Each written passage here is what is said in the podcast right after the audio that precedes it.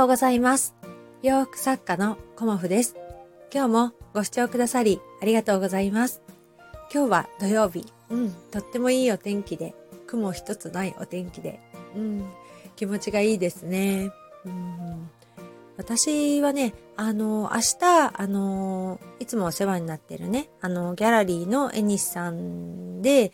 あの、フリーマーケットみたいなものを、あの、されているので、明日はね、一日お店番というかお手伝いをしに行くので、今日はね、あの、お家にいて、あの、お仕事頑張ろうかなと思っています。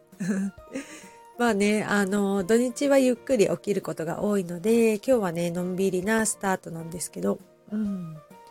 その中でね、私はね、いろいろやってみたいことがありますって、この配信でも、あの、お伝えしているんですけど、やってみたいことをね、まずちょっとやってみるんですけど、そこでね、うーんって思うこともあります。うん。あの、そういう時にはね、やっぱり、あの、これは何のためにやるんだろうかとかね、うん、これをやることによってお客様は本当に喜んでくれるのかとかね、そういうことを、あの、やりたいっていう気持ちとは別に、そういうことをね、あの、基本に振り返ってというか、うん、そのことをね、あの、考える時間もね、時には必要だなっていうふうに思っていて、今ね、あの、まとまった時間をとって、やっぱりね、そうですね。迷った時は常に書き出して自分の頭の中を整理して次に進む進むということをあの常々やっているんですけど本当にね情報とかがあの吸収すればするほどあのいっぱいになってしまって自分のねやりたいことをあの落とし込んでいくっていうことがねなかなか難しくなってくるのであの貯めてしまうとねその都度その都度、あの、落とし込んでいくっていうことを、あの、いつもやってはいるんですけど、そろそろね、そのタイミングかなっていうふうに思っています。うん。頭の中がね、すっきりしてないと、こう、ダッシュができないというか、走っていけれないっていうところもあるので、あの、頭がね、ごちゃごちゃしないように、あの、日々やることを決めて頑張っていこうかなっていうふうに思っています。で、今日は私がね、いつもあの気になっている靴下のことについてお話ししたいかなっていうふうに思っています。まあ、あの、冬とかね、あの、寒くなってくると、靴下を履かれる方、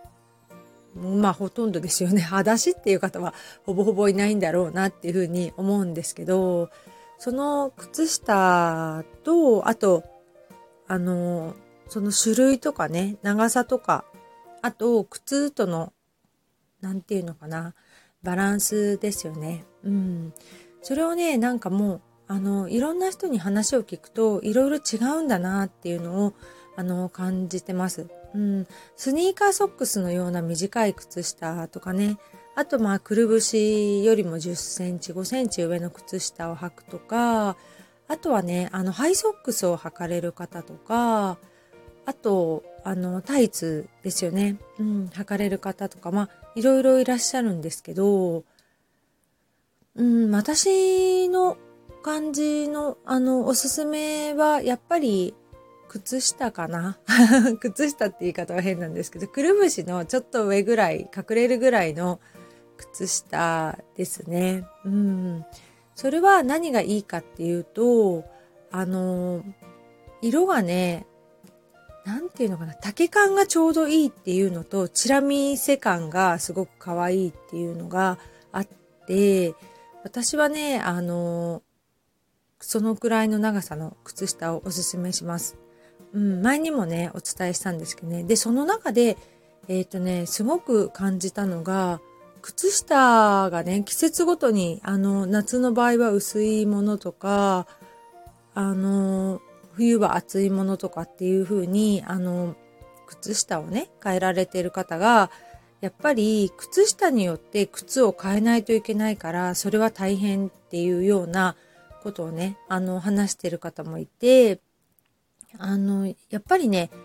いろんな靴下履いてると、結局靴もブカブカだったり合わなかったりっていう風になってきちゃうので、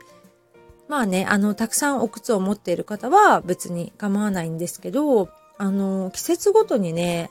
だいたい靴下の厚みっていうのは統一した方がいいんじゃないかなっていうふうに私は思います。うん。で、まあ、基本的にね、あの、ヒールとかはね、まあ私はですけど、靴下では履かないので、うん、そういう時はね、ストッキングなので、まあ、ちょっとコンマ5ぐらい、あの、小さなサイズを選んでますけど、ブカブカしちゃうのでね。だけど、基本的なお靴は、えっ、ー、と、私は靴下はね、基本的に同じぐらいの厚みのものを選んで、うん、履いています。うん。あの、いちいちね、靴によって靴下履き替えるのがすごくめんどくさいし、あの、履き替えるっていうことはね、数が増えちゃうんですよね。うん、靴であったり、靴下であったり。なので、あの、基本的に私の場合は、あの、お家ではもう一枚、あの、靴下の上にルームソックスを履くっていうようなね、もこもこ感満載の履き方をして、出かけるときは、あの、通常の靴下で出かけるみたいな感じの、あの、方法をとっているんですけど、そうするといつも同じ靴下の厚みなので、靴のサイズが変わらないので、あのいつも同じ靴で、あの、出かけられるっていうことがあるので、あのこうね、この時はこれ、この時はこれ、この時はこれっていうふうに決めていると、あの、どんどんね、あの、物が増えてっちゃうんですよね。で、あの履く回数もその少なくなってしまうし何て言うのかな。うん。効率が悪いというか あのね下駄箱とかねあの靴の棚に何足かあるのにこれはこの時の靴この時の靴っていう風に分けているとあのおしゃれしたしてあのお出かけしたい時に今日はどれにしようかなっていうのの中のあの選択肢がね、狭まっちゃうと思うんですよね。うん、ああ、この靴はちょっと靴下が違うから履けないとかなってきちゃうと、あの、ロスというかね、うん、あの、3足あったら、その季節のね、靴下が、あ、靴下、靴がね、3足あったら、その靴3足は、あの、どれでも履けるっていうような状態にしておくと、すごいね、お洋服を、あの、これ着た時はこれっていうような感じで、3つの中から選べるので、すごくね、あの、そういう感じで言うと選択肢が広がるので、あの、靴下のね、厚みは統一しておいた方がいいんじゃないかなっていうふうに思います。まあ、あの、同じですよね。タイツ派の人もいれば、ストッキング派の人もいるし、そういうね、あの、自分のお出かけスタイルをある程度統一しておくと、靴もね、あの、迷わなくていいんじゃないかなっていうふうに思います。うん。結構ね、あの、靴ってすごくね、出かける時って重要で、まあ、私結構歩くことを、あの、中心にお出かけ靴を選んでいるんですけど、足がね、痛くなっちゃったり、足が疲れちゃったりとかってするとね、あの、出先で靴を買ったりとかっていう風になることもあるし、あの、履きやすい靴で出かけないとね、歩くのが苦痛になってきてしまうんですよね。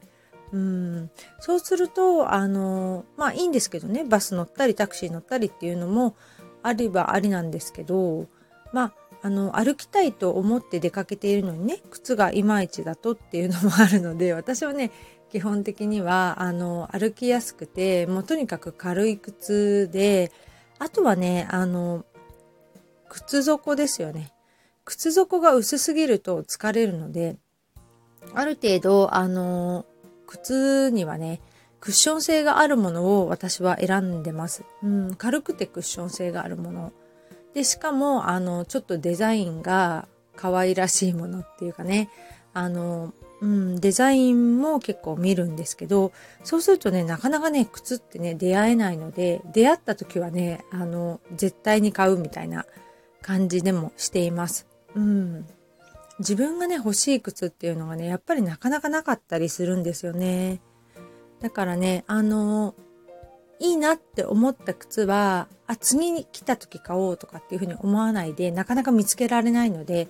あの、いいなって思った時に買おうかなっていうふうに思ってます。うん。もうね、基本はね、軽い靴を私はね、選んでますけど、まあその辺はね、好みなのでね、あの、いいとは思うんですけど、なのでね、あの、靴下と靴の関係はすごく 奥深いというか、あの、厚みによってね、あの、サイズ感も変わってきてしまうのでね、まあ今日はあのそんな感じで靴下の厚みを季節ごとに統一してみるのはどうですかっていうようなお話をさせていただきました。ね、これからね、寒くなってくるので厚い靴下を履かれる方もいらっしゃるとは思うんですけど、何かのね、参考にしていただけたらいいなと思います。今日もご視聴くださりありがとうございました。洋服作家、コモフ、小森屋隆子でした。ありがとうございました。良い週末をお過ごしくださいね。